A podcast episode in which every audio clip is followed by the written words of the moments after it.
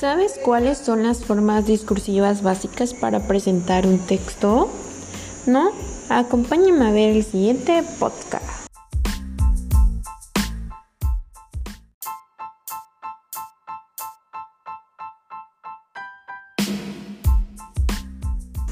Hola, ¿qué tal? Mi nombre es Sandra Paula y bienvenidos a este espacio en donde invito a compañeros, amigos y profesores. En este espacio se expondrá dos de las formas discursivas básicas para presentar un texto. Asimismo, se expondrá lo que es, cuáles son sus características y posteriormente cuáles son sus estrategias para elaborarlo. ¿Están listos? Comencemos.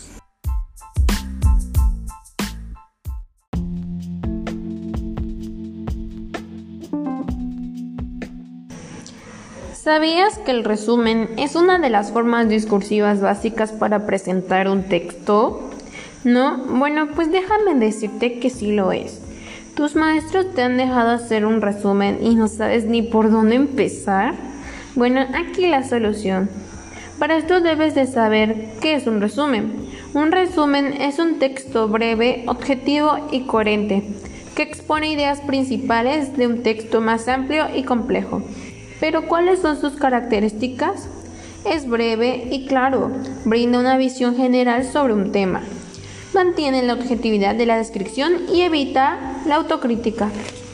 Sintetiza los datos más relevantes de un artículo, discurso o escrito. Facilita el aprendizaje de una materia de estudio. Unifica los conocimientos de diversos autores que trabajan en un mismo tema de estudio. Ahora, ¿cómo realizar un resumen? Lo que tienes que hacer es leer detenidamente todo el documento, subrayar la información o las palabras que contienen información importante, realizar anotaciones de ser necesario, al lado de cada concepto importante, resaltar con color las palabras más importantes, pasar en limpio en un cuaderno los conceptos importantes según lo subrayado las anotaciones o los resaltados. Volver a escribir esa información pasada en limpia, esta vez más sintetizada. Revisar la síntesis y eliminar los datos que no asumen a la comprensión general del tema o no resulten tan importantes. Bueno, ahora vamos con la segunda forma discursiva. La segunda forma discursiva es la síntesis. Pero ¿no tienes idea de qué es una síntesis? Bueno, la síntesis en el ámbito de la enseñanza se toma como la acción de identificar las ideas principales de un texto. La síntesis se hace un resumen con las palabras de la persona que lo está realizando. Pero ¿cuáles son sus características?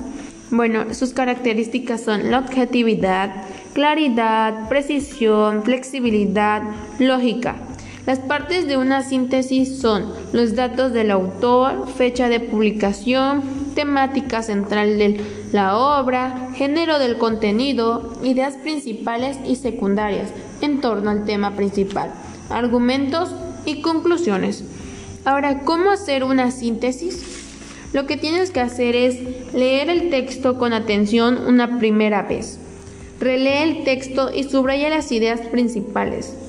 Relee las ideas para asegurarte que has comprendido y entendido sus conceptos, redactando un texto donde explicas con tus propias palabras las ideas tal cual las has entendido, de manera que te faciliten el estudio y comprensión del texto.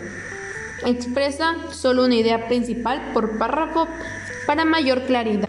Emplea conectivos que permitan unir las ideas entre los párrafos.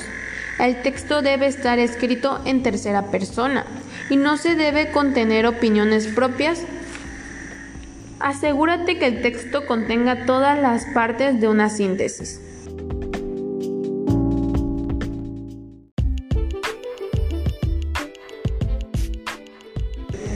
Espero y te ayude mucho esta información.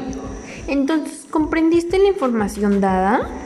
Esto está presente en tu vida académica. Ahora sabes cuáles son dos de las formas discursivas básicas para presentar un texto, asimismo lo que es, sus características y sus estrategias para elaborarlo.